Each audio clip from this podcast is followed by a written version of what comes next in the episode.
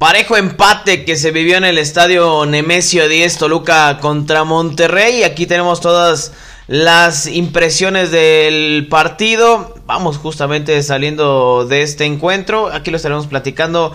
¿Qué nos dejó este partido? Ya prácticamente a 10 encuentros de los cuales Toluca ha estado disputando en este torneo actual. Las Diablas Rojas parece que andan imparables en el estadio Nemesio 10 y por supuesto también tenemos esta información y el próximo encuentro que, que también será vital para poder estar aspirando a puestos de liguilla. Eh, historias, historias de esas eh, que habíamos platicado hace algunas semanas. Pues bueno, hoy, hoy regresamos con una de ellas. ¿Se acuerdan de aquella eh, rumor o historia, leyenda que surgió entre Israel López y Cuauhtémoc Blanco de una supuesta pelea? Bueno, pues aquí les estaremos contando todos los detalles. ¿Fue cierto o no fue cierto? Aquí lo estaremos platicando. Quédese con nosotros en el Rincón del Diablo.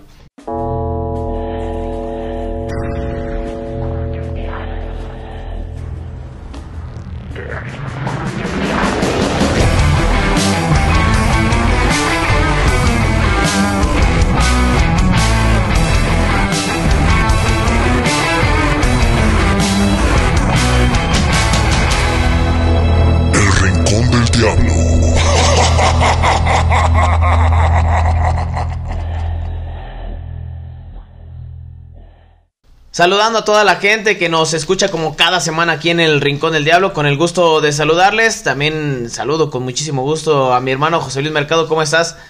Mi carnal, qué gusto saludarte. Y Te agarramos con la botana en la mano, ¿no? Un poquito nada más, carnal. ¿Cómo estás, mi hermano? Qué gusto saludarte y acompañarte y saludar, por supuesto, a todos los amigos del Rincón del Diablo que semana con semana están con nosotros. No se pierden un solo capítulo y la verdad es que estamos bien contentos porque pues eh, seguimos recibiendo la retroalimentación y hemos vivido muchos buenos momentos a través de las redes sociales, a las cuales por supuesto los invitamos a que nos sigan el Rincón del Diablo Podcast en Facebook, Twitter, Instagram, YouTube y TikTok. Ahí podrá enterarse de la actualidad de los Diablos Rojos del Deportivo Toluca, además de dinámicas que estamos teniendo ya constantemente para que vayan al estadio de fútbol, que vayan a este eh, que se puedan ganar algún producto de los diablos. Eh, seguimos con la dinámica de la quiniela. Hay varios canijos que sí van bastante bien en la quiniela, otros que pues, la neta no estamos dando, pero ni la pues mínima pelea. güey. Están registrados, mis, resultados están registrados, pero de todas maneras no voy a ganar ni de broma. Entonces. Nos ha ido mal. Mal, mal, mal y de malas. Pero bueno, pues a final de cuentas es parte de esta dinámica entre la comunidad de diablos que pues estamos creando y queremos fomentar queremos difundir y la verdad es que estamos bien contentos por la respuesta que hemos tenido de toda la gente. Los invitamos, insisto, a que nos sigan en todas las redes sociales. Así es mi canal y bueno, si, si gustas empezamos con lo vivido hace algunos momentos. Y digo algunos momentos porque vamos, eh, estamos grabando después del partido contra Monterrey. Partido intenso, mi canal te tocó narrarlo. Y pues bueno, Garganta te, Parecía que te faltaba, pero... Me va a faltar gañote, carnal. Sí, sí, sí. Eh, por, por ahí dicen, este... Aguanta garganta, que todavía hay mucho que dar, ¿no? Entonces, eh, un partido... Yo, yo pensé, y bueno, a lo mejor me ganó la emoción, pero yo esperaba un poquito más de, de este encuentro, sin demeritar lo que era Monterrey, pero justamente por algunos ajustes que hacía en el once titular Víctor Manuel Bucetich, con algunos jóvenes pensando en el partido contra Tigres y que incluso algunos eh, aficionados, así lo leí en redes sociales de Rayados, decían que se puede llevar una goleada porque la expectativa que, que el fútbol mexicano tiene de Toluca es alta, ¿no? De, de, lo que puede generar, de cómo se ha visto en los últimos partidos. Pero fue un partido bastante interesante, bastante peleado. Eh, que ya estaremos platicando en mi canal, pero ¿cómo, lo viviste? ¿Cómo se vio desde, el palco, desde la narración? Pues mira, para empezar, eh, fue muy notorio que Toluca dominó el primer tiempo, 71% de posesión tuvo Toluca en la primera etapa. Eh, la verdad es que no es una cosa menor ante un Monterrey que si bien es cierto, ocupa a varios jóvenes, le da salida a varias de sus estrellas, Funes Mori, Berterame, Ponchito González, Maxi Mesa, vieron el partido el primer tiempo desde el banquillo de suplentes. Aún así me parece que Monterrey tiene un arsenal bastante interesante, estaban encabezados por Andrada, estaba también participando Celso, estaba también participando por ahí Craneviter, me parecía que también tenía una perspectiva bastante interesante. Y por supuesto en ataque estaba Rodrigo Aguirre, este uruguayo de muy buenas hechuras, un futbolista bastante completo con una carrocería bastante impresionante y aún así Toluca tuvo los arrestos de tener en el primer tiempo maniatado al cuadro regiomontano. Sí, aprovechando las ausencias, pero me parece también Toluca dando una muestra de que este equipo puede jugar bien y puede tener la pelota. El segundo tiempo, con el ingreso de eh, las grandes figuras de Rayados, me parece que cambia radicalmente el panorama. Eh, Toluca incluso puedo pensar que se relega un poco, va hacia atrás y entrega la posesión de la pelota a Monterrey. Eso le termina haciendo daño al Diablo. Eh, para empezar, habrá que destacar la anotación en el minuto 26 de Leo Fernández. Una jugada hecha de Leo Fernández por Leo Fernández y para Leo Fernández. Muy eh, buen gol, ¿eh? Muy buen gol, la verdad es que eh, ahí incluso con el factor suerte, porque viene un tiro de esquina que Cocolizo no puede rematar, incluso aleja de posición de portería el cabezazo que da este Carlos González una serie de rebotes, recupera muy bien eh, eh, Jan Meneses, aprovecha ahí un, desaguisado de la defensa, pero Meneses quiere sacar un disparo a portería y le termina saliendo una asistencia para Leo Fernández que estaba muy bien ubicado. Eh, me dio hasta cierto punto risa ver a, a, Pizarro que vio el disparo de Meneses y de inmediato corrió en posición de ataque. Y de repente capta la acción y se da cuenta que el que llega es Leo Fernández, que recorta hacia el centro, eh, escurre al defensor y después mete un zapatazo que yo honestamente, eh, a lo mejor me dirán que no, pero yo veo que hasta Andrada se hace chiquito y le da cierto miedo porque le metió un fierrazo impresionante para poner el 1 por 0. Toluca me parece que tampoco tuvo muchas acciones realmente de mucho peligro. Pero Toluca fue más en el primer tiempo. En el segundo tiempo Monterrey cambia radicalmente. Es el que propone, es el que ofende, es el que busca y a final de cuentas encuentra con un remate de Rodrigo Aguirre que no puede sacar Gustavo Guadalupe Gutiérrez, el, Triple G eh, mexiquense. Eh, que tiene que tomar el lugar de Thiago Volpi, que de último momento no puede estar por aquella acción donde, pues básicamente le da tres puntos a Toluca ante Cruz Azul eh, elonga además el brazo, se lastima el hombro. Es un tema que no es nuevo para, para, para Thiago Volpi. En Brasil también acusó estos problemas del hombro derecho. Y bueno, para fortuna o desfortuna de algunos, este, pues estuvo ahí Gustavo Guadalupe Gutiérrez. Me parece que tiene una buena actuación. Incluso me atrevo a decir que el empate eh, tiene en cierto grado eh, medida de, responsabilidad el eh, portero de los Diablos, el, camiseta número 12, que no lo hace nada mal. Y bueno, pues la verdad es que a final de cuentas se dividen los puntos, pero esto me parece que nos da una muestra clara de lo que va a ser la liguilla. Toluca va a estar en la liguilla, Monterrey va a estar en la liguilla. Hoy en día la diferencia que le sacan a sus perseguidores es abismal. Entonces me parece que ya podemos vislumbrarnos en liguilla. Tal vez era para más para Toluca, pero en algún momento, si somos muy realistas, también pudo haber sido más para Monterrey. ¿Piensas que puede ser esto una final adelantada, mi carnal? Digo, por cómo juega Monterrey, por cómo está Toluca en este momento. De repente también Monterrey, y creo que eso lo hemos visto con todos los equipos altibajos, ¿no? Eh, no tan marcados como en otros torneos, pero justamente con Monterrey se los hemos visto, aquel empate que tiene contra Puebla allá, allá en la Sultana del Norte. Pero este pudiese ser como uno de los enfrentamientos que pudiéramos ver en la liguilla, ¿no? Yo se lo decía a, mi compañero ahí en Mexiquense Televisión, a Luis García, como el doctor. el doctor. Pero le, le digo, le digo doctor, le da risa a mi compadre. Este, se lo decía terminar el partido, pues esto básicamente puede ser hasta la final, ¿no? La verdad es que sí lo veo con esa posibilidad real. Digo, falta mucho tiempo, mucho trayecto y puede suceder cualquier cosa. Pero la verdad es que esta, yo, creo que aquí sí nos damos cuenta realmente de que eh, el, el, nivel va a aumentar ya entre más cerca esté la fiesta grande del fútbol mexicano y Toluca tendrá que verse obligado a aumentar su nivel. Eh, me, preocupa de repente que las lesiones ya son un tema más recurrente en el caso de Volpi por la acción que sabemos. Pero también está el tema de Mosquera, que sale lastimado del partido ante Rayados por una acción con el Ponchito González. Esperemos que no sea de mayor gravedad porque ha sido uno de los em- elementos puntuales. Hoy Mosquera se pierde una importante de gol. Me parece que era para más el remate de cabeza que se le presentó al colombiano. Pero Toluca en términos generales habrá que hacer un balance. Toluca ya jugó 10 jornadas.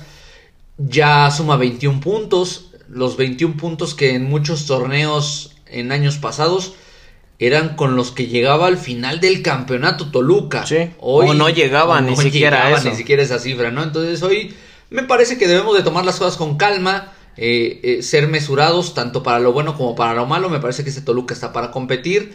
Sí habrá que pulir muchas cosas, pero eso me parece que todavía queda tiempo y es una realidad que Toluca va a estar en la siguiente etapa junto con Monterrey. Ojo con estos dos equipos porque me parece que son de los que van a estar peleando. Sí, seguro que sí. Eh, lo de Monterrey en el segundo tiempo es eh, increíble. A mí me, ese cambio que, que presentan, esa ofensiva que manifiestan, eh, de verdad es un ataque importante que tiene, que tiene Rayados, ¿no? Creo que va acompañado también de las sustituciones que tiene justamente con algunos chavos que, que había prescindido, eh, de algunos titulares y como lo habíamos manifestado en redes sociales, había algunos factores eh, justamente para este partido. Eh, a mí de, de repente me parecía que Monterrey estaba demeritando el partido para el Sí, segundo tiempo. sí. Creo que ajusta bien y le da la importancia que es enfrentar al primer lugar como lo es Toluca. Digo, entiendo lo del tema del clásico, ¿no? Que es más que evidente que lo va a hacer porque va a enfrentar a Tigres. Es un partido importante que tienen durante el torneo. Es, me quedó hoy más que claro que ante Tigres es su partido más importante de la temporada regular. No les importa más. Y le dan prioridad al clásico. Ojo, porque si hoy perdía Monterrey y perdió el fin de semana, lo que se le hubiera sí, venido, sí, ¿eh? Sí, sí. Digo, no nos adelantamos al partido contra Tigres, pero sí de repente dejó cierta, ciertas dudas el conjunto de, de Rayados. A mí hay una cuestión que eh, me preocupa un poco esa distancia que pueda haber entre un primer tiempo y un segundo tiempo de Toluca, porque no es este partido únicamente, porque lo hemos visto también en otros en otros encuentros, donde vemos un gran primer tiempo, pero también vemos que en el segundo tiempo Toluca baja el ritmo, eh, se comporta de una manera diferente. Flaquea, ¿no? Puede ser, no sé si lo consideres de la, de la misma manera, mi carnal, pero en liguilla no te puedes permitir No. eso, ¿no? Porque al final te, te encuentras un equipo como Monterrey con esa ofensiva que tiene y te puede complicar el pase a, otra instancia. Porque también tenemos que ser muy francos. La liguilla, el medio tiempo es un partido completo. El segundo tiempo es el partido de vuelta. O sea, no te puedes dar esos lujos. No puedes eh, ser tan cambiante. Y me parece que eso es lo que pudiéramos en determinado momento criticar a Toluca. Hoy los cambios, trato de entenderlos. Saca en determinado momento a Jared Ortega. Y saca eh, también a Leo Fernández. Los dos estaban amonestados. Sí. Me parece que va por ahí el tema. Además de que, bueno, pues Toluca ya también empieza a acusar el cansancio, ¿no? Algunos futbolistas. Me parece que ya después de este trajín de constantes jornadas consecutivas o partidos consecutivos, pues no es tan fácil, no es tan sencillo, ¿no? Trato de entender esa parte de Nacho Ambriz. Y, pero también habrá que reconocer que eh, el Toluca en general no puede mantener o no ha podido mantener un ritmo de competencia durante los 90 minutos. Regularmente, como bien lo mencionas, termina cediendo, termina entregando la pelota, termina dando posibilidades a que el rival te genere y en muchos partidos se ha visto complicado. Ante este de Monterrey me parece que fue el escenario, por ahí le anulan un gol bien anulado a mi entender a Rogelio Funes Mori estaba adelantado apenas tal vez los dedos, la punta del pie izquierdo de- de- del mellizo pero suficiente para marcarla, ¿no? Pero había marcado un pedazo de gol el, el nacido en Argentina. Me parece que esa es la dinámica, ¿no? Contra Atlas pasó, contra Cruz Azul ha pasado, eh, contra Puebla, Puebla, pasó. sí. Entonces, Atlas. exactamente. Yo creo que en casi todos los partidos, si no es que en todos, Toluca ha visto ese como lado flaco, ¿no? O, ha mostrado ese, ese lado flaco. Esa es la única interrogante que me queda del equipo. Creo que para mí, este partido se puede haber ganado. Sí. De repente me aloqué y dije que podía golear y todo, ¿no? Pero por cómo venía Monterrey. Mami, yo le aposté a, o sea, en la quiniela pensé que Toluca iba a ganar un poco más claro, o sea, iba a Sí, ganar yo también un 3-1, sí, yo también pensé en un 3-1, pero- 3-1. Pero bueno, las El cosas- mérito de Monterrey es, es. Es claro, ¿no? O sea, hay que dárselo a- al equipo regiomontano. Porque sí es más que evidente que tiene un gran arsenal ofensivo. Pero Toluca de repente también bajó el ritmo. No apareció tanto, por ejemplo, Marcel Ruiz, ¿no? Como lo hemos Sí, visto tan sí, claro en otros, sí. en otros partidos. Pero creo que es parte del mismo proceso. Hoy no quiero señalar a alguien o que no se piense que estamos señalando a alguien por el, el no triunfo de Toluca, ¿no? Más bien creo que eh, este equipo de repente tiene ciertas cuestiones que lo pueden llevar a hacer o dar un mejor partido. Y hoy eh, el caso de, Marcel no fue un gran encuentro, también de Navarro, y hay que ser muy claros en ese aspecto. Que estos motorcitos que tiene Toluca, como Leo Fernández, como Meneses, como Navarro, como Marcel Ruiz, son los que marcan una, una diferencia en el equipo. Y hoy, pues de repente sí de- dejaron de aparecer. Pero, pero bueno, ahí está el empate. Pero ¿cómo lo ves tú? O sea, porque yo, o sea, lo entiendo por dos partes. Que los rivales ya identifican que estos futbolistas generan muchísimo a favor de Toluca y buscan maniatarlos. O sea, Leo, a- perdona, a Marcel Ruiz, antes del minuto 20, ya lo habían sembrado por lo menos tres veces. Le pegan mucho, Marcel A Ruiz. Fernando Navarro, por ahí eh, le, dieron un par de llegues también, un par de empujones. Digo, a ninguno de los dos los caracteriza la fortaleza física. Y bueno, pues ahí también terminan pasando factura. Me parece que también los rivales ya empiezan a vislumbrar esta situación. Afortunadamente para Toluca, además de estos dos tipos que son una máquina de hacer fútbol, está Jan Meneses, que, hijo de su madre, es un dolor de cabeza para el que tú me digas. Le pusieron ahí a, a- a- a- a marcación a este chamaco Edson Gutiérrez. ajá. y la, la estaba sufriendo. Y luego cambian de banda entre Leo Fernández y Jan Meneses Sí. y lo mismo. Llega un momento en el que Víctor Manuel Bucetich, y yo me percaté de ello, entró en la misma desesperación que su futbolista. A reclamarle al árbitro todo lo que pasaba con Leo Fernández. Leo Fernández fue capaz de desesperar dentro y fuera de la cancha a Monterrey. Y eso no es una cosa menor. El gol de Leo Fernández nos sigue indicando que Leo Fernández es una pieza más que importante, es el actual líder de goleo de Toluca, suma cuatro tantos, cuatro tantos que en términos generales le han dado puntos a los Diablos Rojos del Deportivo Toluca y son noticias buenas, a final de cuentas creo que no hay una dependencia en un solo futbolista, si no es Leo Fernández, cuando no ha estado Leo Fernández, aparece Fernando Navarro, aparece Jan Meneses, aparece Marcel Ruiz, aparecen varios, lo único que nos sigue preocupando, no sé, me parece que lo podrás compartir conmigo mi carnal, es que los eh, delanteros siguen siendo muy intermitentes. Eh, Carlos González, que esperábamos que después de su anotación ante eh, el cuadro de... mm, ¿Contra quién fue su, su anotación? Contra Cholos. Contra los Cholos de Tijuana pensábamos que iba a venir pues tal vez el vendaval. Hoy se le presentaron un par de oportunidades y no las logró. Y lo de Zambetso, que parece que si no es de penal, pues simplemente no, no capitaliza, ¿no? Es- ese tema sí me sigue preocupando, pero en términos generales, yo daría una calificación positiva a este Toluca en el duelo ante Monterrey, que me parece era uno de los mayores parámetros para este, Sí. eh, a esas alturas del torneo. Sí, coincido, coincido en ese aspecto. Y bueno, ahí está el empate. De repente me deja esa sensación de que Toluca no mantiene la posesión, justamente lo que decíamos, el mismo ritmo, parte también de este proceso de adaptación, parte de, que también Toluca no ha llegado a su tope futbolístico, pero bueno, eh, Toluca incluso tiene dos, tres eh, muy buenas ocasiones de gol. La de, la de González que tiene, la recibe de cabeza, queda en el aire. Pensé que podía ser una, pecho, la- la- Ajá, controla con una, una, chilena o Yo algo pensé así. que se le iba a aventar. Eh, no termina por concretar, alcanza a empujar con la, con la cabeza, nada, nada de peligro.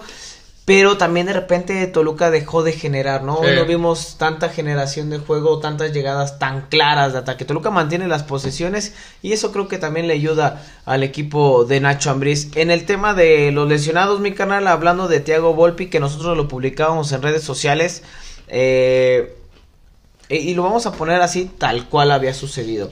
Por la tarde nos habían comentado pues que, que Volpi no estaba. Sí. No, Eh, el lunes se hace, hace unos estudios para ver, conocer la magnitud de, de la, de ese, pues de, de, ese, iba a decir golpe, pero no, no, al final no es un golpe. Es una elongación, o sea, estira Ajá, de más sí, el claro. brazo, ¿no? Eh, eh, y bueno, se hacen unos estudios el lunes, incluso no podía levantar el brazo Thiago Volpi y estaba casi descartado, ¿no? Sí. Eh, no entrenó el martes. Para el miércoles todo parecía indicar que Gustavo Gutiérrez iba a ser el titular y así se mantenía. Sin embargo, el cuerpo técnico decidió hacer un último intento con Thiago Volpi y que nosotros antes del partido, como por ahí de las 2, 3 de la tarde, habíamos eh, puesto en redes sociales que iba a ir Gustavo Gutiérrez. Eso es lo que nos habían comentado se hace un último intento, así se había, se, había establecido, pero hace un último intento el cuerpo técnico, se dan cuenta de que no está Thiago Volpi y es por eso que, que se mantiene Gutiérrez, ¿no? Porque eh, al final de cuentas Thiago Volpi partía como si había opciones, pues ser, ser el titular. Y lo de Mosquera, eh, vamos a ver si es un tema nada más de esguince, pero se van a hacer los, los estudios pertinentes en estos días para conocer la magnitud de, de este problema porque sí puede llegar a preocupar. Y lo digo en el sentido de que Toluca cuando hace las modificaciones y entra el dedo López, que me parece, y lo hemos dicho aquí, no pasa por su mejor nivel futbolístico Raúl López, es ahí cuando, cuando genera más peligro, ¿no? Entiendo, eh, buscan generar más ataque, buscan otras opciones, buscan refrescar, pero cuando a Mosquera lo tiras como central, lo quitas como lateral, es creo que cuando Monterrey empieza a generar más peligro. De hecho, ahí viene el gol, justamente por ese costado. Pero vamos a ver cuál es la situación en el tema de los lesionados, hablando eh, eh, particularmente de, Mosquera. En el tema de Thiago Volpi, eh, en una entrevista que le otorga a mi compañero Andrés González en, en, en el grupo Asir Toluca, el portero brasileño le dice, ya con los estudios me dijeron que no es grave, uh -huh. pero tampoco quisimos arriesgar. Me parece que todavía en el calentamiento, porque lo hace Thiago Volpi, sí.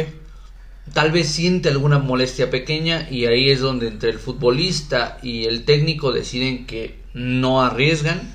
Me parece una decisión inteligente porque viene todavía mucho trecho de torneo para sí. Toluca. A final de cuentas, hoy lo que se jugaba tal vez era el prestigio y la primera posición pero si Toluca quedaba en una segunda posición no pasaba absolutamente nada. Lo importante es que Toluca llegue a la liguilla.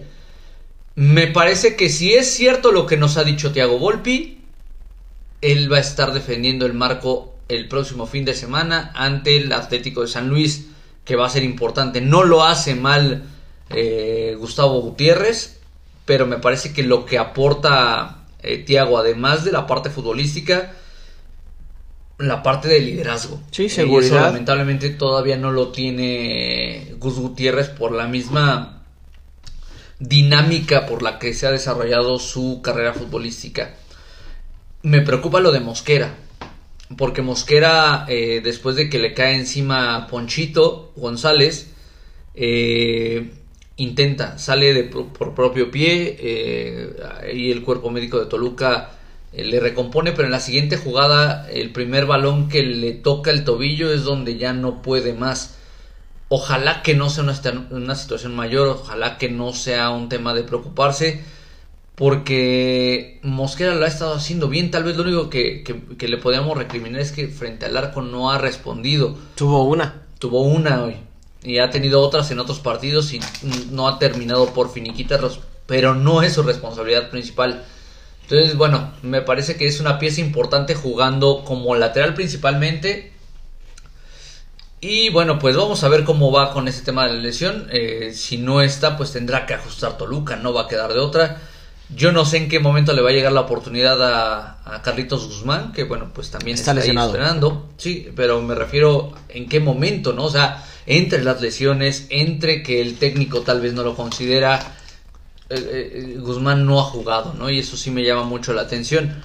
Pero bueno, a final de cuentas, este Toluca, insisto, todavía tiene camino por recorrer. Y pues la siguiente escala será el Atlético de San Luis el próximo fin de semana. Sí, que también estaremos platicando de ese partido el próximo domingo, donde estará enfrentando al equipo de San Luis. ¿Cuál sería tu conclusión, mi canal, de, de este partido contra Monterrey? Se da el empate, Toluca no, no pierde. Pero en términos generales, ¿con qué concluirías la participación de Toluca contra Monterrey? Mm, Pienso que fue mm, una buena exhibición de Toluca en términos generales. Como te decía, si habría que calificar al equipo, lo calificaría positivo. Pero por supuesto tienen que corregir muchas cosas. Y todavía hay tiempo para hacerlo. Eso mm, eh, es un buen punto en el torneo para que Toluca analice, para que Toluca corrija. Vendrá esa jornada 16 que Toluca ya jugó. Y me parece que ahí pueden terminar de apretar las tuercas para llegar de la mejor manera. Pero creo que ese Toluca me queda claro va a estar compitiendo. Ya Toluca, o sea, no me quiero adelantar ni, ni crear falsas expectativas, pero ya por cómo va la clasificación general, que eh, bueno, pues hoy en día ya los... Eh, los que se clasifican a la liguilla, pues ya está, están muy separados entre Toluca, Tigres y Monterrey. Eh, el cuarto lugar hoy en día lo ocupa Cholo de Tijuana, después de su victoria ante el cuadro de Cruz Azul. 14 puntos por 21 de Toluca. 14 puntos por 21 de Toluca. 7 de diferencia. 7 de diferencia, o sea, no es un tema eh, menor. Tigres no va a jugar esta jornada. O, no va a jugar esta la jornada, de media semana. Va a tener que esperar hasta septiembre para jugar ante las Chivas. Entonces, bueno, pues me parece que Toluca Monterrey y Tigres ya se tendrían que ver dentro de la liguilla y trabajar con base en ello, sin confiarse por supuesto, pero me parece que los Diablos tendrán que corregir pensando en que van a estar en la liguilla. Una gran entrada. Eh, Muy buena para ser miércoles en la noche. 26 mil personas, ¿no? Estamos hablando prácticamente de un 80-90% que hubo en el estadio Nemesio 10. Eh, creo que la gente todavía puede apretar más, puede apretar más al equipo rival, ¿no? Meterse más, involucrarse, apoyar más al equipo, eso es lo que siempre se le ha pedido a la afición de, Toluca. Que, que, se haga pesar el estadio, ¿no? La cercanía creo que a veces ayuda un poco, y digo, en, en, meter un poquito de presión. Ojalá que la gente se siga manifestando. Es una muy buena entrada, la mejor que se ha tenido en el torneo. Y ya como lo decías, fue entre semana. Pero creo que también el partido generó grandes expectativas. Esperemos ver la misma entrada de aficionados de Toluca cuando venga Chivas, cuando venga Pumas, estos, estos equipos que son muy populares y que regularmente abarrotan la, la, taquilla. Ojalá que así sea y bueno, eso, eso es lo que, lo que hoy nos tocó vivir en el Toluca contra Monterrey, un partido intenso, hay que decirlo, eh, Monterrey, el Círculo Azul ya, no se mandan cruzando los cables. Eh, tuvo sus oportunidades, generó un gran segundo tiempo, pero Toluca también en el primer tiempo tuvo, tuvo chances para poder ampliar el marcador. Eh, mi canal, bueno, decías hace un momento el tema de, de las dinámicas de esto que hemos hecho. Toda la gente que nos sigue en redes sociales, en Facebook, en Twitter, en Instagram, como el Rincón del Diablo Podcast, se podrán haber dado cuenta que el fin de semana pasado surgió un video de un niño en el Estadio Azul festejando un gol del Deportivo Toluca. Me le cortaron la inspiración. Sí, ah, pareciera que sí. Eh, la manera en cómo describe, se apasiona y todo este tipo de, cosas, creo que pues a muchos les generó ciertos recuerdos de la infancia, les generó emoción. Eh, nosotros empezamos, bueno, eh, surge la idea de, de, querer contactar a este pequeño que tiene por nombre Yael, eh, con la intención, pues únicamente con la intención de, de, que el club volteara a verlo, ¿no? Porque de repente son cuestiones que hemos puesto en tela de juicio porque en ocasiones al club se le han pasado varias cosas de este tipo, ¿no? y en ese sentido eh, buscábamos eso. Eh, los, los compita la bandita de La Hinchada, que es, es una página de Facebook, un canal de YouTube. Lo grabaron, se hizo viral, lo compartimos nosotros, se hizo todavía el doblemente de viral. Pedimos que nos ayudaran a contactar a la familia. Afortunadamente se pudo. Contactamos a la familia. Incluso platicamos con el pequeño Yael. Nueve años tiene. Lo vive con una pasión que hasta de envidia. Sí, la verdad es que sí. Y bueno, eh, pues se logró el objetivo, ¿no? El objetivo de, nosotros como página, como programa, pues era que el club lo volteara a ver, ¿no? Cuando platicábamos con, con, con, este, este pequeño, pues nos decía que su ilusión era conocer a Leo Fernández. Porque él incluso en, este video decía, Toluca es el equipo de mi vida, ¿no? Y la pasión con la que vivía justamente por eso lo compartimos y se lo expresamos a sus familiares. Lo único que queremos es que el club voltee a verlo, el club se dé cuenta de esa afición que tiene este, este pequeño. ¿Y por qué no cumplirlo un sueño, no? Claro. Al final de cuentas se hizo viral gracias a toda la gente que lo compartió, que le dio like, que etiquetaron a la gente que conoció a familia, a su familia y que afortunadamente, pues que creen, el Deportivo Toluca lo volteó a ver y ya lo invitaron al estadio, ¿no? Lo invitaron a este partido contra Monterrey. Eh, nos da muchísimo gusto porque este tipo de aficionados, pues también se tienen que valorar, ¿no? De repente, por eso se van los aficionados, porque pues no hay, no hay quien preste esa atención, pero afortunadamente se, se pudo el reconocimiento para el Deportivo Toluca porque hizo esta, esta situación. Y, y, gracias porque también toda la gente que compartió desde nuestra página, eh, que lo hizo a través de redes sociales, pues por eso se, se, logró este, este objetivo, ¿no? Entonces, muchísimas gracias a toda la gente que, que lo hizo. Seguramente en los próximos días vamos a estar viendo los videos o todo lo que vivió. Sí, porque era su sueño. Decía, yo le preguntaba, ¿quién es tu jugador favorito? Me decía Leo Fernández. Me tocó ver al pequeño Yael eh, cuando yo salgo de, la transmisión del, partido eh, para Grupo Asir Toluca.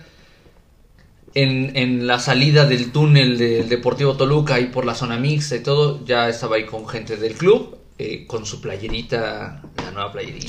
se pusieron guapos con, con, el joven Yael, personalizada, Yael, con, con el número 10, evidentemente por la afición que tiene por Leo Fernández y sí, la verdad es que nosotros nos sentimos muy contentos de haber apoyado a cumplir ese sueño. Eh, por supuesto que con nosotros tampoco pasa desapercibido. Nosotros teníamos la intención de invitarlo al estadio, de que él viviera este partido, pues eh, vaya a través de, del Rincón del Diablo.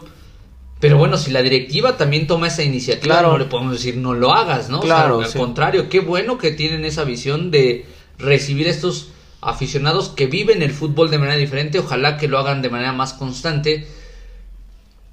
Y nosotros no queremos que pase desapercibido, ahí este, estaremos en contacto y se los hacemos saber a ustedes porque mucha de la gente de la comunidad de El Rincón del Diablo Podcast a través de las redes sociales, pues nos echó la mano, justamente como tú lo decías, ¿no? A contactar y, oye, ¿sabes qué? Es mi vecina o... Este, Yo conozco, a su mamá, algo así. sí, claro. Y este, nosotros le tenemos un pequeño presentito que no queremos que pase desapercibido, pero ya, ya lo estaremos este, haciendo en tiempo y forma. Hoy en día era el, momento adecuado para, para, el pequeño Yael con el Club Deportivo Toluca. Y era el principal objetivo. ¿eh? Dato curioso, cuando ocurre la anotación de Leo Fernández, que dicho sea de paso fue el ídolo del pequeño Yael, este, pues ya lo tenían ahí este, enfocado. enfocado. Y el mismo, o sea, creo que no sabía que le iban a, grabar, a grabar y lo celebró exactamente igual que con Azul, con esa vehemencia y, con esa locura que solamente tal vez cuando eres niño o cuando estás medio desquiciado como tunas verdes, güey. Y este... pero la verdad es que este se disfruta y se reconoce a un aficionado así y ojalá que este equipo siga proveyendo de esas emociones para que los aficionados sigan sumándose a las filas del Club Deportivo Toluca. Y bueno, pues ese era, era un mensaje que queríamos dejar en claro por, por todo el apoyo que recibimos de toda nuestra comunidad en el Rincón del Diablo Podcast en redes sociales. Y pues evidentemente pues agradecerles a todos ellos que, también se sumaron a este punto. Hubo muchos mensajes de... Ah, deberían de ver a mi sobrina. Pues grábenla. Sí, güey. Ah, el video. fíjate que platicé con una persona y le decía, te aseguro que no va a faltar el güey que diga, no, es que mi hijo celebra mejor, no, otra, y sí leí varios comentarios así, pero bueno. como el señor del bigote, ¿cómo se llama esa? Ah, el del Fede Lobo, no.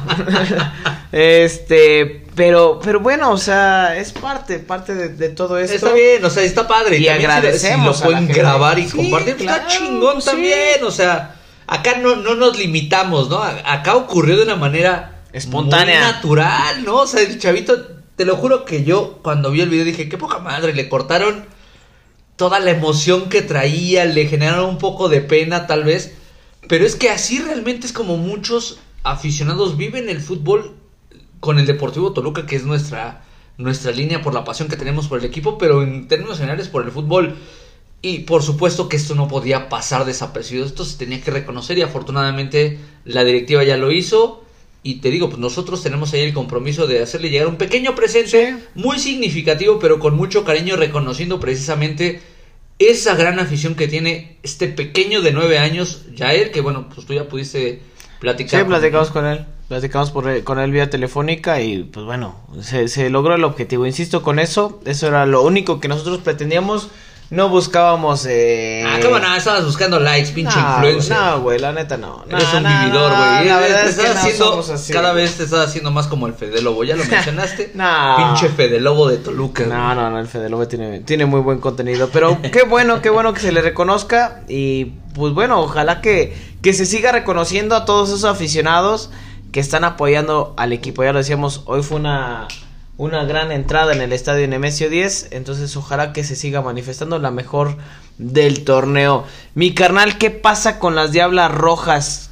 Triunfazo que tienen contra Cruz Azul el fin de semana y más allá del triunfo, las formas, ¿no? Este equipo sí. creo que puede dar de qué hablar eh, en ciertos aspectos y de la mano del mago Velasco que él que le mandamos un fuerte abrazo si nos está escuchando muy pacientemente sabe trabajar con, el equipo femenil, lo ha hecho muy bien y poco a poco se le empieza a ver, a ver la mano del mago Velasco. Muy discreto. La magia. Muy discreto me atrevería a decir, eh, en el sentido de, no estar alardeando, de no estar presumiendo. Este Toluca va caminando paso a pasito, lo está haciendo muy bien. Golazo de Patti Jardón que eh, ya sabíamos que esta era una de sus eh, principales características, una de sus eh, principales credenciales, el disparo de larga y media distancia.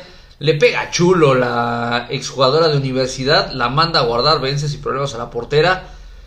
Y después viene la anotación de Natalia Colín, que Natalia Colín se está convirtiendo invariablemente en una pieza fundamental para el esquema de Gabriel Mago Velasco. En el cierre del partido parecía que Toluca se complicaba. Una falta cometida por Sandra Lozano, la portera de las Diablas, termina cometiendo un penal. Y consciente de que la responsabilidad está en ella, sabiendo un atajadón de aquellos, sí, habrá que reconocer que la delantera de, Cruz Azul manda el disparo a media, a media altura. Esto facilita muchísimo el trabajo de los porteros.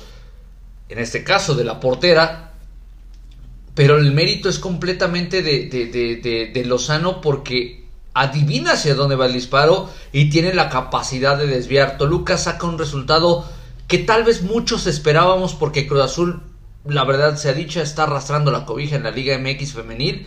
Pero el mérito de Toluca es que aunque han sido equipos no tan buenos, termina sacando los resultados y haciéndolo de una manera hasta cierto punto autoritaria. Me parece que este Toluca está dando o se está convirtiendo invariablemente en el equipo revelación porque siempre se habla de Chivas que están jugando una liga aparte, no han conocido la derrota, este paso perfecto, eh, un trabajo constante son las vigentes campeonas, pero hoy en día que no están tan finas ni Tigres ni Monterrey, me parece que Toluca se asoma bueno, perfectamente. Tigre le metió hecho al Mazatlán, eh, ¿eh? pobre del profe de Bahía que le toca arrasar la cobija de esta manera. Pero bueno. Con un equipo bastante limitado, ¿eh? Hay que decirlo. Esa es la realidad. De, de Mazatlán. Pero la verdad es que este Toluca, sin hacer mucho ruido, sin tener grandes contrataciones, sin tener los eh, reflectores encima de ellas, me parece que están haciendo un muy, muy, muy buen trabajo. Y esto a final de cuentas termina haciendo que la gente se involucre. Me atrevo a decir que fue una buena entrada la del pasado lunes y ojalá que se mantenga porque la gente también sí, sí, es un factor a favor de las Diablas Rojas del Deportivo Toluca. Sí, me parece que tuvieron un muy buen encuentro, lo capitalizan de buena forma con el triunfo. Pero eh, este equipo todavía le queda pues un buen tramo que recorrer. No se aleja de puestos de liguilla. Sigue dentro de, de ellos. Y creo que poco a poco puede estar ahí afianzando algunos, algunos puntos importantes. Toluca actualmente se encuentra en la sexta posición con 13 unidades por 16 eh, de Tigres y Pumas que son segundo y tercero respectivamente. Por ahí también peleando con Monterrey que tiene 14 puntos, con América con la misma cantidad de, de unidades. Pero este equipo, ahí va, ahí va funcionando, ¿no? Y, y lo decíamos aquí, que de repente también no se volteaba a ver. Hoy tenemos que, dar el gran mérito al Mago Velasco. Me parece que este es un mérito del Mago Velasco, mantiene una base, eh, ha hecho trabajar de una manera diferente a las jugadoras.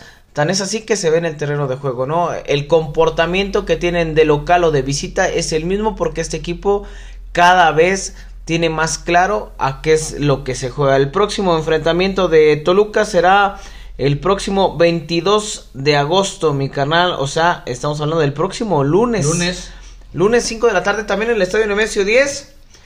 Toluca estará recibiendo a Juárez. Un partido, con todo respeto, ganable. Ganable, es un partido ganable porque el cuadro de las Bravas de Juárez pues está ocupando los últimos lugares de la clasificación. Lo peor que le puede pasar a las Diablas es que empiecen a caer en excesos de confianza. Me parece que con lo que han mostrado, la responsabilidad con la que han jugado, pues este equipo está, está peleando. Eh, ya, ya mencionabas cómo está la tabla general y vemos hacia arriba, ¿no? Que está ahí Pumas, que está ahí eh, el cuadro de Tigres a, a la mano. Pero habrá que reconocer que también muchos habló de las contrataciones con Pachuca. Sí. Jennifer Hermoso, Charlín Corral. Oye, de Charlín, viste que surgió ahí una... Eh, rápidamente contextualizando a la gente, en el partido que tiene Pachuca esta semana, el lunes, Ajá, que golean empiezan a buchar a Charlín Corral. Ah, caray. Eso sí no, no me la Gente de. Pachuca, obviamente, ¿no? A ver, o sea, el chismecito. bueno, rápidamente contra Querétaro, contra Sí. Querétaro también que es uno de los equipos que, que no le ha ido bien en la liga femenil. Empiezan a buchar a Charlín Corral cuando tocaba la pelota. Había un palco. Ajá. Eso es lo que dice Charlín. Cuando mete gol Charlín, Que metió dos. Ajá, empieza a arengar al público, ¿no? A hacer manifestaciones con la mano, algunas señas, incluso hay una que se voltea y como un ligero corte de manga. De repente ya siento que la pinche federación le exagera, o sea, no vengan a decir que, ay, no, ahorita muy, este, muy bien portados, bueno, como si no supiéramos el, tipo de personas o de la mafiota que hay en el fútbol mexicano. Es parte del espectáculo, no quiten esas raíces del espectáculo que vienen desde abajo, desde que eres chavo, desde que juegas en el amateur, desde que te echas la reta, que te calientas con alguien. Es parte del fútbol. Charlín se engancha así con la gente, que le empieza a buchar, que le empieza a tirar mentadas de madre. Y Charlín responde, responde con goles, eh, hace esa manifestación de ponerse las manos al oído como diciendo no te escucho Como o súbele el más. machín, ¿no? Así Ajá, acá de, a ver, exacto. échale más. Y incluso ya hay una investigación contra Charlín No. Corral por parte de la federación. Es increíble, ¿no? O sea, bueno. Pero bueno, este tipo de cuestiones, de cierta manera, no quiero caer en un sentido de aprobar eh, este tipo de acciones por parte del público, pero son parte del espectáculo. Creo que Charlín en- eh, entiende ese, ese, ese, eh, bueno, ese, ese movimiento con la gente y, y lo hace de esa misma manera. Tan es así que ella también le responde, el público también se engancha. Solo fue un sector, no hay que, no hay que decir cosas que no son. Pero yo no sé si tan necesario para una investigación, pero bueno. Una más de la Federación Mexicana que tendría que estar más preocupada por otras pinches cosas que por los festejos de una jugadora con el público, ¿no? Totalmente, Ya totalmente. le, quitan, acuerdo. le quitan el sentido de repente al, al fútbol. Ya, ya no puedes ni, ni quitarte la playera para festejar, No, ni sí, ponerte sí, una sí. máscara, como lo hacía el, El místico, Místico Pereira, Pereira, ¿no? sí, Cuando el místico estaba de moda en el fútbol. Está de moda. No, ya no. Por ya eso. no, güey. Ya no, ya no es el boom de la, de la lucha libre. O- Oye, y Pero bueno, nada más ese, ese dato queríamos sacar de contextualizar, de ¿no? Charlín. Y bueno, también hacer mención que eh, aparece ya en este partido Gloria Vi- Villaseñor. en la banca. Villamayor, güey. Villamayor, perdón. Eh, la paraguaya juega unos minutos, tiene ingreso en el segundo tiempo. Pues poco puede lucir, está en un proceso de Tiene buen ponche, ¿eh? Aguas con Villamayor, tiene Aguas buen con ponche. Villamayor y aguas si llegan a conectar con, con Brenda Watch. Porque la brasileña tuvo ahí una posibilidad, me parece que eh, terminan, eh, no sé si fue San Juana Muñoz, que no le termina cediendo la bola a, a- a Brenda, estaba sola para tal vez marcar el tercero para la causa de Toluca. Pero me parece que en la medida de que estas jugadoras extranjeras empiecen a pesar en la cancha, van a terminar jalando a las mexicanas. Las Sí. mexicanas están haciendo muy bien las cosas, pero me parece que de repente cuando aparece una futbolista extranjera, en términos generales, en cualquier liga, en cualquier equipo, termina impulsando el crecimiento de las futbolistas. Y me parece que puede ser el caso con estas dos. Ojalá que sigan eh, apareciendo y sigan eh, teniendo esa, esa presencia futbolística que han mostrado hasta el momento. Y bueno, pues como lo decíamos, las Diablas, pues ahí están, ¿no? Levantando la mano. Y qué bueno, qué orgullo, qué gusto ver a las Diablas en esta posición.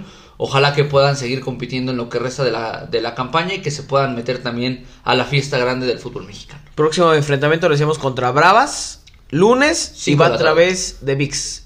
VIX Plus. VIX, VIX Plus. En la, la versión exclusiva, este, pues ahí para que usted lo tenga atento, pues no, no les voy a dar un mal consejo, al contrario, este, pues sean muy inteligentes, escojan la fecha adecuada, porque la aplicación está dando 7 días gratis Sí. Como periodo de prueba, entonces pues tómenlos, eh, y yo por ejemplo vi agradablemente el partido contra Cruz Azul, y me aventé pues de paso el de las Diablas, ¿no? Entonces sin mayor problemas, eh, la plataforma por lo menos a mí me funcionó Ah, bastante yo pensé bien. que ibas a decir que te habías visto la serie de María Félix. Todavía no, carnal, todavía no, pero este, si me da tiempo. No, rifo. mames, ¿a poco sí verías eso, güey? Hay que ver para poder criticar, No, no carnal. Principio básico del consumo de eh, las masas, ¿no? Pero a final de cuentas, bueno, pues ahí está, es, es la opción. Digo, ya en la actualidad, si no está ahí, está en otro lado, lo pueden ver Sí. sin ningún problema. Pero bueno, también la invitación para que vayan al estadio, ¿no? Principalmente que tengan Claro. esa posibilidad de acompañar a las diablas si tienen tiempo, si está en disposición. Pues vayan al estadio, la verdad es que no hay como que las chicas también sientan ese apoyo y ese respaldo de la afición escarlata. Sí, ojalá, ojalá se puedan dar una vueltecita por el estadio para apoyar al equipo de Toluca Femenil. Y bueno, vámonos rápido, mi carnal, eh, porque ya tenemos muy poquito tiempo. Y es que justamente retomando, porque tenía ratito que no retomamos el... Basta escarbar en el arcón de los recuerdos de. Super Estéreo Milet. Así es. Vamos a sacar una historia. Yo tenía la duda si en algún momento ya lo han sacado. Tú decías que no. Mm, mm, mm. Pero creo que en algún punto habíamos comentado algo similar. Lo decíamos en un principio. eh, ¿Recordarán aquella disputa, leyenda o mito que surgió de que Israel López le había puesto unos madracitos al alcalde, a don Cuauhtémoc Blanco en algún momento? Sí, ah, bueno, sí, ya es gobernador. Sí, sí, sí. Pues bueno, hoy traemos la, la resolución de esta leyenda para que no se quede con las dudas. ¿Qué pasó? Si, si hubo, si hubo madracitos, si le regresaron los que le puso a Faitelson. Pues bueno, aquí se lo vamos a platicar. Y es que corría el año de 2005 cuando Toluca jugaba el Interliga allá en Estados Unidos. Ajá, se recordaron ajá. este, este torneo. Y en donde, bueno, Toluca se había enfrentado a las Águilas del América. El torneo Interliga, que dicho sea de paso, abría paso a los equipos mexicanos para ganarse un boleto ya sea a Copa Sudamericana o a Copa Libertadores. Sí, exactamente. Y es que todo nos tenemos que eh, remitir al año de 1998, un 11 de octubre, cuando se disputaba el clásico capitalino. Pumas contra América. En aquella ocasión el conjunto americanista cayó 3 a 1 con doblete de David Oteo. Imagínate, David Oteo manches. metió gol, güey. Y un tanto de Israel López. El Toshiro, Toshiro. actualmente director de Fuerzas Básicas del Deportivo Toluca. Mientras que Braulio Luna marcó el tanto para las Águilas del América. Ante el resultado adverso, Cuauhtémoc Blanco, como ya lo conocemos, muy polémico, eh, declaró después de este enfrentamiento, así tal cual lo vamos a leer en una entrevista, que pues que surgió después de este enfrentamiento, ¿no? hijo de su puta No, no, no. ¿No no. dijo? Dice, el enanito ese de dos metros y medio, refiriéndose a Israel López. ¿De dos metros ¿Ah, sí? y medio? Sí, sí, sí. El enanito ese de dos Eh, metros y Seguramente medio. yo creo que se equivocó, pero esas fueron las palabras textuales. Me quiso lastimar. No es que me hayan marcado bien. Y luego dice, Oteo es un naquito que le cargaba las maletas a Claudio Suárez y a Jorge Campos después de ese partido. Ahí empezó el pique entre Cuauhtémoc Blanco e Israel López el Toshiro. En 2005, justamente como lo mencionábamos, ambos futbolistas se encontraron en el aeropuerto de Los Ángeles, justamente en un eh, bueno, en una interliga como ya lo habíamos platicado, y de acuerdo al diario La Crónica, con información de agencias estadounidenses, Israel López comenzó a gritarle, "Eres un pinche mediocre", le dijo a Cuauhtémoc Blanco. y lanzó un golpe a Cuauhtémoc en la cara. No. Previo a subir al avión. Todo esto fue en el aeropuerto, ¿eh? Después de unos empujones, los guardias del aeropuerto los separaron. Y es ahí cuando Israel López jugaba para Toluca y Cuauhtémoc Blanco para las Águilas del América. Y ahí empezó esta leyenda en donde decían pues que sí, sí, le había puesto unos madracitos, que sí, este, si no fue así, que todo lo que había pasado. Bueno, en una entrevista que le hace eh, Javier Alarcón en su canal de YouTube a Israel López, recordó justamente cómo era marcar a Cuauhtémoc Blanco y este incidente que sucedió en algún momento. Israel López declaró, yo me tenía que hacer fuerte, tenía que imponer mi estilo cuando jugaba de lateral. Sí. Toluca jugó como contención, pero llegó a jugar como lateral. Sabía que me enfrentaba con jugadores de experiencia y me hice de un hombre, tuve que adaptarme. Esas fueron las declaraciones de Israel López. No me he topado, pero claro que sí, hablando de que pudiese saludar a Cuauhtémoc Blanco. No es algo de lo que me siento orgulloso, hablando de lo que sucedió en aquel momento uh -huh, en el aeropuerto. Simplemente fue la calentura de un partido que se trasladó afuera del campo. Hubo una situación en el aeropuerto, pero nada grave. Entonces dice que no dudaría en estrecharle la mano en aquel suceso o trifulca que sucedió en el aeropuerto de Los Ángeles, California, donde versiones dicen que se llegaron a golpear. Pero bueno, ya Israel López este eh, pues aclaró la situación justamente como le decíamos. Si usted quiere ver la, la entrevista completa, la puede ver en el canal de YouTube de Javier Alarcón, donde pues bueno menciona Israel López que sí le dio dos que tres cates. Pero, pues nada, nada de, de, gravedad. Sabes también que Cuauhtémoc Blanco, pues era, era duro, ¿no? Pero las declaraciones, pues calaron hondo. En Israel López y David Oteo en un pique que incluso en ese momento decían que a Cuauhtémoc Blanco se lo habían madreado. Así tal cual. A Cuauhtémoc, ¿quién se lo madreó? Israel López, ¿no? Sí. Esa era la cuestión. Israel López, un tipo bajito, pero era gallo, era duro Israel López. imagínate, entrón. O sea, que, que, aquí hay un, un bemol, ¿no? Eh, mucho se habla de Cuauhtémoc Blanco, que de barrio, sí, de barrio completamente. Pero por lo que dicen, por lo que trasciende, pues tampoco era así como el, el más vivillo del barrio, ¿no? No era ¿Sí? el más vivillo de Tepito. Y la verdad sea dicha, no es ningún secreto que en su momento Israel López era pequeñito, pero con calentura pura. O sea, a Israel López habrá que recordar, pero uh, confrontaciones así, un montón, sí. porque aparte era el tipo que metía la pierna dura sí. y era un tipo que le pegaba muy bien a la pelota. A la pelota y que de repente tenía que hacer también esas funciones de romper al rival, ¿no? O sea, de tratar de, de, de desequilibrar. Entonces, e, es una muy buena historia que nos, de, nos da una perspectiva de lo que era Israel López y también de lo que era Cuauhtémoc Blanco. En la parte futbolística me parece que sobresale mucho Cuauhtémoc Blanco porque tenía unas condiciones espectaculares, pero este tipo Israel López me parece que es uno de los que la revolución no le hizo completa sí. justicia. Me parece que le tenía que haber dado más. Era un tipo con un golpe exquisito de la pelota. De los últimos que ha habido. ¿eh? Le recuerdo un golazo en un partido trepidante ante las Chivas. Sí. 3 por 3 estaba ya en el, sí, en el tiempo agregado. Tiro libre. Osvaldo Sánchez defendía la meta de, del cuadro tapatío.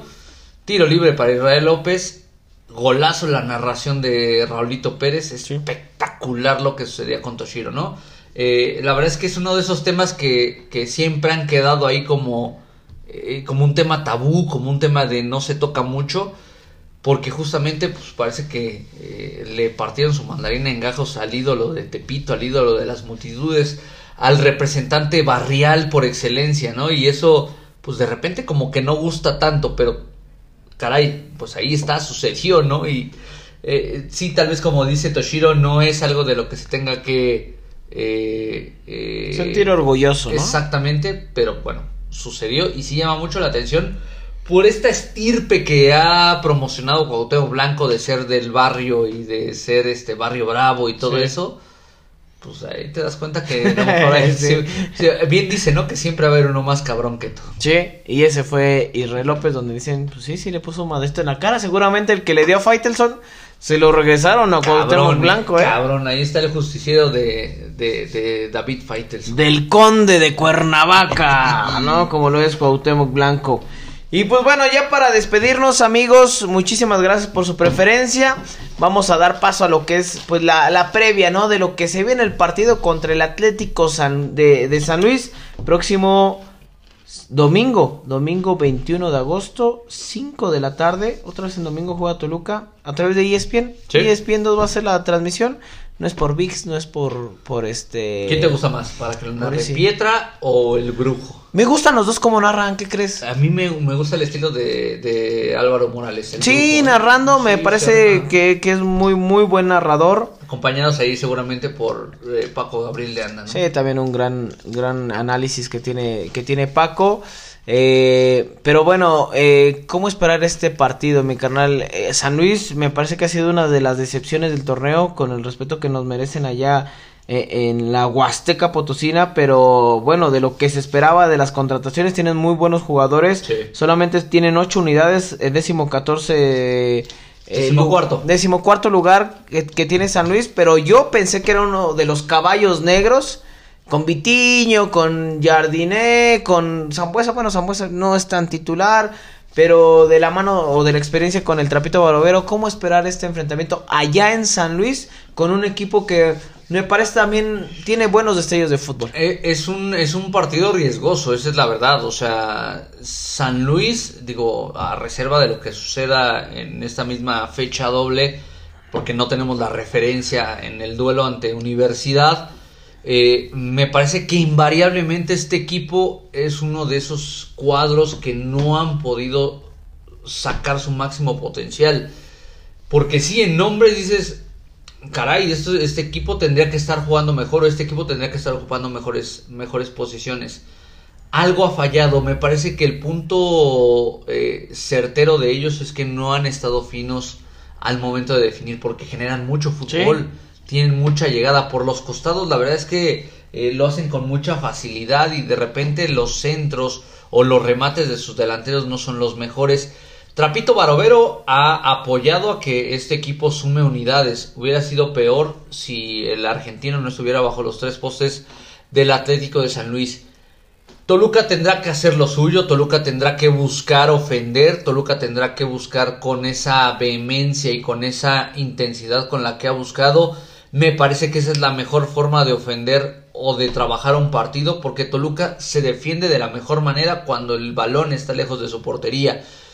Entonces me parece que eh, no va a ser un rival sencillo, pero dentro de todo es un partido plenamente ganable para los Diablos Rojos. Coincido, eh, coincido, creo que este partido se tiene que ganar. Yo no sé, lo, lo de la referencia que estamos grabando, pues no se ha jugado el partido de San Luis contra, contra Pumas, pero sí ha dejado mucho que desear eh, San Luis contra, contra sus, sus rivales, ¿no? Lo vemos contra Querétaro. En el último minuto le empatan un partido que era ganable. Sí. Eh, eh, hoy Querétaro me parece no pasa por un buen momento, que es esos equipos a los cuales te puede ayudar o garantizar tres puntos. Los partidos hay que jugarlos y de repente creo que eso le ha faltado a San Luis. Tiene jugadores interesantes, jugadores como Vitiño, como el tema de algunos elementos que han venido eh, incorporándose. Justamente Víctor Ferreira es otro de los jugadores que han estado o que estuvieron en el proceso con Jardiné en Juegos Olímpicos, Sí, que fueron sí, campeones sí. Pero que les ha costado muchísimo el poder incorporarse al equipo de San Luis Toluca. Es un buen momento para que siga mejorando. Viene una semana larga después del partido contra San Luis, larga porque estará jugando de fin de semana a fin de semana. Sí. Pero creo que es un buen momento para que Toluca empiece a ganar en confianza, eh, en buen fútbol, que esto se empiece a volver regular. No, que los 90 minutos sean regulares para el equipo de Toluca y sacar provecho en una cancha que me parece creo que Toluca puede sacar provecho y puede sacar los tres puntos. Que históricamente Toluca ha tenido buenos resultados en, en el Alfonso Sí, Lastras. no ganó el torneo el torneo pasado ganó. Exactamente, entonces me parece que eh, el diablo puede, puede aparecerse eh, cuando decíamos esa esta participación en el, en el podcast de nuestros amigos de, del Atlético de San Luis, que justamente nos decían ahí de, de, de- de los delanteros de Toluca, ¿no? Que de repente suelen despertar allá. Ah, ¿sí? Ojalá que sea el Fíjate, caso. sí, sí Ojalá cierto, que- nos ganamos una, una apuestita una ahí. exactamente. Entonces, bueno, me parece que hay ingredientes para que ese Toluca pueda solventar este partido de la mejor manera. Eh, por supuesto que va más allá de lo que estamos analizando. Toluca tiene que plantar bien, Toluca tiene que eh, reconocer que el partido no va a ser fácil, pero con esa misma situación me parece que el Diablo puede solventar de buena forma. Vamos a ver cómo le va a Toluca, vamos a ver si se puede dar la, la, participación de tanto de Thiago Volpi como de Mosquera, que son elementos muy muy importantes para Toluca. Pero bueno, todo dependerá de sus condiciones físicas al momento del partido, ¿no? Eh, de ahí en más me parece que el Diablo puede o debe de mantener la sinergia para el cierre del campeonato. Toluca debe de estar pensando sí o sí de mantenerse en primer lugar, porque eso le va a garantizar llegar en una buena posición a la fiesta grande del fútbol mexicano. Y este partido, como lo decimos, es un partido pues realmente ganable. Me parece que dentro del esquema o del análisis que hizo Nacho Ambriz eh, del estimado de puntos y, demás, me parece que en San Luis sí ven una victoria a favor de los Diablos. Ojalá que sea así para que Toluca pueda mantenerse en la parte alta porque la neta es que se siente chingón. O sea, ¿cuánto tiempo teníamos sin sentirnos líderes de la competencia? Por momentos era así, pero Toluca ahora mismo ya mantuvo una constancia. Y ven con respeto al Toluca. ¿eh? Exactamente. Eso se había perdido y se está recuperando. Ahora, Monterrey y Tigres se enfrentan el fin de semana. Exactamente, se van a quitar puntos. Se van a quitar puntos. Es un buen momento para que Toluca gane de un golpe de autoridad. Yo lo decía hoy, de verdad yo esperaba otro partido de Toluca y no es porque lo haya hecho mal, a lo mejor me, me ilusioné de más, pero ahora contra San Luis es un buen momento para dar el golpe de autoridad, decir, este Toluca está más presente que nunca, sumar de tres y esperar que Monterrey y San Luis, digo Monterrey y Tigres, se quiten puntos en el clásico en el clásico regio. Mi carnal, tu pronóstico. Lo gana Toluca. Dos goles por cero. 2-0. Juégatela, May. Juégatela. Te la compro. ¿Sí? 2-0. plano? Sí, sí, sí, sí, sin bronca. En una de esas cocolizos Zambeso mete gol. Ojalá. Ojalá necesitamos que los delanteros ya reacciones sean constantes. En el tema de Cocolizo, y lo decíamos eh, la semana antepasada y también pasada donde no estuviste, güey, la gente preguntaba si ya te había cargado la chingada, qué pues pedo. Ya vi que estabas anunciando como pinche, ¿cómo se llama esa madre? ya teníamos, ya teníamos el café, güey, y el pan para... Ches perros. este, pero decíamos, o sea, este Toluca tiene que dar ya el golpe de autoridad, decir, aquí está el diablo. Sí, sí, sí. Sigue siendo un buen momento. Sigue siendo un buen momento. Claro ¿eh? que sí. El torneo es maduro, la mitad, si quieres verlo de esa manera. Y Toluca puede ser un, tener una muy buena opción allá en San Luis. Y dentro de los partidos donde eh, Toluca se mide ante los líderes, todavía falta el partido contra Tigres, que va a ser el próximo 7 de septiembre, a media semana, después del partido ante Chivas Rayadas de Guadalajara, en la jornada número 13. Pues ahí también Toluca puede ya, a lo mejor incluso, a lo mejor ya necesitamos arrastrar el lápiz y pensar, sacar números pero ese partido de la jornada 13 pudiera indicar ya si Toluca se mete directo a la liguilla o no. O sea, Toluca con 23 puntos está en el repechaje. Sin problemas. ¿Eh? Sin problemas. Es decir, ganando contra San Luis está en el repechaje. ¿No? Sería una, una muy buena opción. Insisto, creo que también se le tiene que generar a Carlos González, que es un tipo más de área y que cuando no, no está dentro del área, pues se le, se le pierden las facultades que tiene este, este delantero, que atraviesa eh, por un tema de eh, malestar eh, o, problemas físicos, estomacales. Lo decía el buen Chavacid, le mandamos un saludo y lo comentaba que era ese un tema y que incluso eh, mucha gente lo había dicho y que incluso también nosotros lo vemos parece que está un poco más delgado de, de lo normal, ¿no? Carlitos González, ojalá que pueda retomar su nivel, pero este partido contra San Luis puede ser una muy buena opción. Ya no te pregunté tu pronóstico del Toluca, del Toluca contra Juárez, de las Diablas. Te iba a decir de las Diablas, me parece que lo gana Toluca y lo van a ganar por altas. ¿Un 3-0? Voy por un 4-0, ah, 4-0. Sí. Habrá que estar atentos. Ojalá que no me equivoque porque nos gusta ver emociones de diablos y diablas en el Nemesis. Ojalá, ojalá así sea y esperemos buenos resultados del Deportivo Toluca en todas sus categorías. Mi canal, pues si no hay nada más que agregar, saludar a toda la gente y pues despedirnos. A la Gabriela, vámonos, vámonos, que ya es tarde y hay que descansar porque mañana hay que trabajar, dice la canción, ¿no? Entonces... ¿Qué canción dice eso, güey? Ahorita te cuento fuera del aire, güey.